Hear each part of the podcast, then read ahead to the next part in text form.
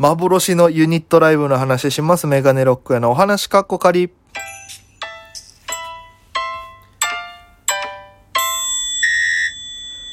ぽいぽいメガネロックへです。よろしくお願いします。この番組は、えー、僕が毎日配信でお届けしている番組になりまして、アプリでお聞きの方は番組をクリップ、それ以外の方もハートニコちゃん、ネギタップで応援よろしくお願いします。ということで、えー、幻のユニットライブの編ということで、これね、あの、そのファンタストっていう K プロさん主催の女芸人さんのね、あの、ユニットライブがあったんですよ。それ見てユニットライブめっちゃ羨ましいなと思って、思い出したんですけど、幻のユニットライブを沖縄でやれ、やろうと思って集まったんですけど、結局、開催に至らなかった幻のね、ユニットライブがありまして、メンツ結構すごかったっすよ。あのーえっとね、わ抜けてたらめっちゃ申し訳ないんですけど、えー、オリジンから、鈴鹿サーキットさん、で、すっとこどっこいさん、えー、二組か。で、えー、吉本から、アリンクリンさん、オーシャンさん、もう解散しちゃったんですけど、オーシャンさん。で、FEC から、前田夏樹さん、きんぴらごぼう、僕、3人に、この、えー7組でのユニットをやろうっていう話があったんですよ。えーこれ何年前だろう。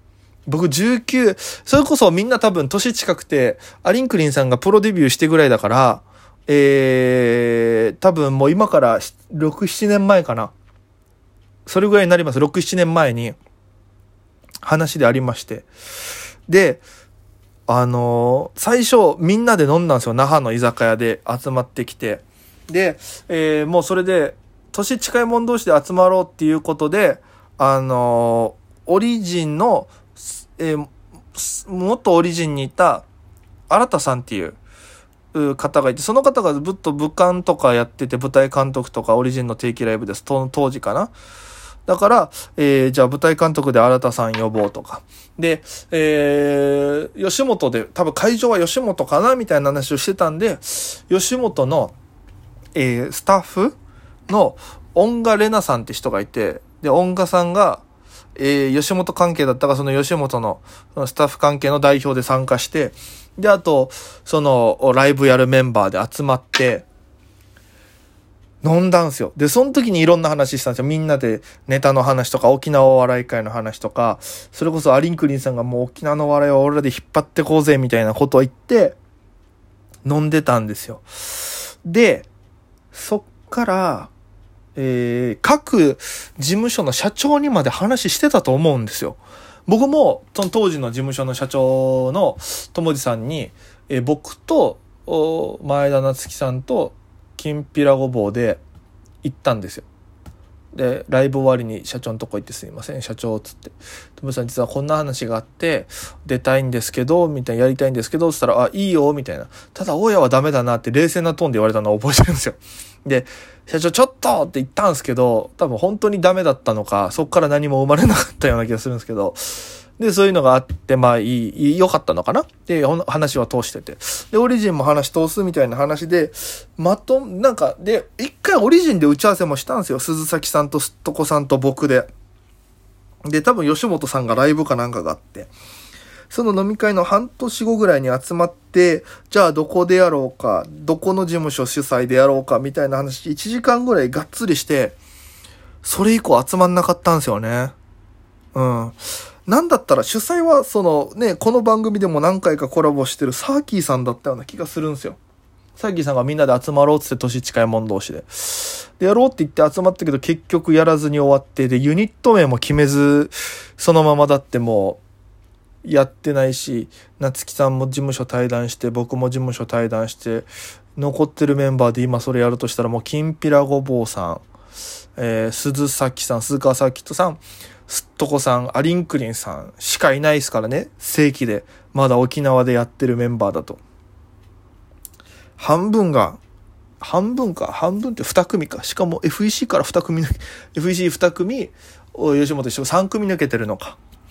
うん。いやー、あれやってたらめちゃくちゃ面白かったと思うな本当に。あの時代でユニットってその、沖縄で言うと、初恋クロマニオンさんと沖縄吉本の知念田慎一郎さん、ね、FEC の先輩と、えー、オリジンからノーブレイキさんと、えー、リップサービスさん、あの、セアロガイおじさんさんがいる。リップサービスさんの4組が八乗りっていうライブをやってて、ユニットライブ。で、そこでこう、テンブスとかで満員の状態でやって、ユニットコントとかネタそれぞれやったりして、で、各その事務所の代表が来てるから、やっぱり賞レースとかもみんな決勝それで残ったりして、で、賞レース、そのメンバーが残ったら、こう、ちょっとわーって盛り上がったりしてて、なんかそういうのもかっこよかったんですよね。切磋琢磨感というか、沖縄ってね、あの、すごく芸人同士が仲良すぎるから、バチバチ感があんまないんですよね。正直。で、その、ずっとその、みんなが楽しくお笑いをやれる環境なんですよ。言ってしまえば。で、そういうのがあるからか、賞レースとかも、うーん、その、バチバチ感はちょっと物足りないところがあって、やっぱ準決勝に向けてみんなネタ仕上げてくるっていうことも単独じゃない限りはできない環境なので、で、もうみんな強い人がずっと強いネタを作り続けてみたいな、うーん、なかなかこう若手がね、ワンチャン狙えるっていうのが難しい環境ではあるんですよ。で、なんか、あの、沖縄でやってて思うのは、すっげえ斬新なネタって、生まれないのかなって感じがしてて。うん、それは、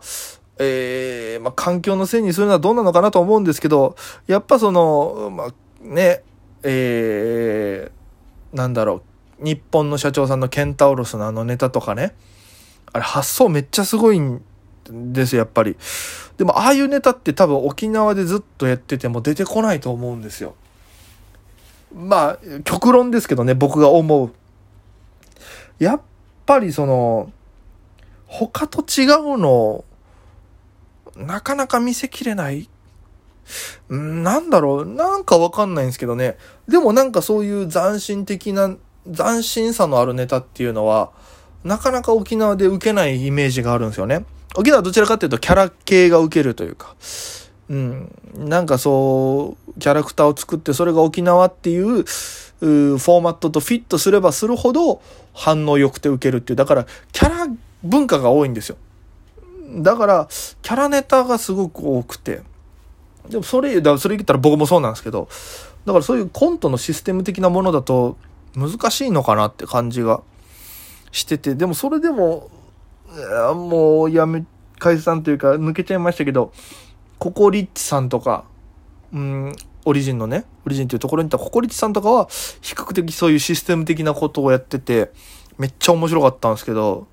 うーん、それ以外ではなかなか見かけないですね。なんか、こう、沖縄ってやっぱり、どうなのかな。売れ、まあこれもずっと言ってるからな、これも売れないっていうのは。システム的なものもなかなかないし、うーん、だから、その中でも僕、なんかやりたくて、自分の中で開発じゃないですけど、あの、暗転漫談っていうのは僕は作ったことがあって、まあ話したかな。あの、暗闇の中でネタをやるっていう。まあ暗闇の中でコントやるっていうのがあったんですけど、クーバさんとかね、あの、吉本のクーバヨシキさんの暗闇の中でコントするってなったんですけども、その、暗闇の中でネタをする、のを、最初から暗闇なんですけど、僕は途中から暗闇にするネタだったんですよ。まあ、システム的には、えー、目隠しレストランっていうのがあって、テレビで見たんですよって、それは、えー、目隠しをすることによって、えー、舌先が敏感になって美味しいものをもっと美味しく感じると神経が集中するから。だから、僕もネタ見て笑えないのは、その目で見てた時の表現力とか、そのお芝居の下手さだったりするから、それを隠して、もう耳だけでやることによって耳が敏感になって面白いと思うものをより面白く感じるんじゃないかっていうのを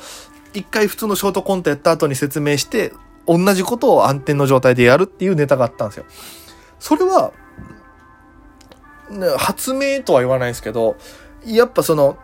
最初から暗転使うネタだとなんで暗転なんだろうとか、あ、そういうことねってなるけど、やっぱ実験的な匂いがするのは多分僕の方だと思うんですよ。ちゃんと趣旨説明してるし。うん。だから、そういうなんか、でもこれ絶対メディアとかでできないじゃないですか。暗転っていうのが多分テレビで無理だから。だからそのテレビでもいける、その、見たこと、本当に誰も見たことないものを作るっていうのは難しいなっていう。うん、やっぱ、尖ってる人がいないからかな、沖縄って。よくわかんないですけど、なんか、うん、なんかネタ、うん、そうねって感じがするんだよな。尖ってる人がいないイメージがするんだよな。和気あいあいすぎて。やっぱりその、事務所にいるからには、いや、俺は誰ともつるまねえ、みたいなやつは絶対にいないんですよね。必ずどっかの派閥というか、なんかそういうのに入っちゃうんですよね。イメージというか環境的に。まあ良くも悪くもですけど。あとやっぱり、作ってるスタッフさんのお笑い好き度とかにもかかってくるんじゃないですか。やっぱり、こっちはね、あの、いろんな番組もあるし、チャンスもあるし、分母が多いからそうですけど、分母が少ない沖縄だとどうなっていくのかなっていうのはちょっとね、えー、ありますけども、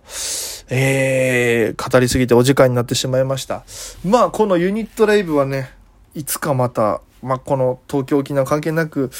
うん、なんかすげえやりたいんだよね。頑張って、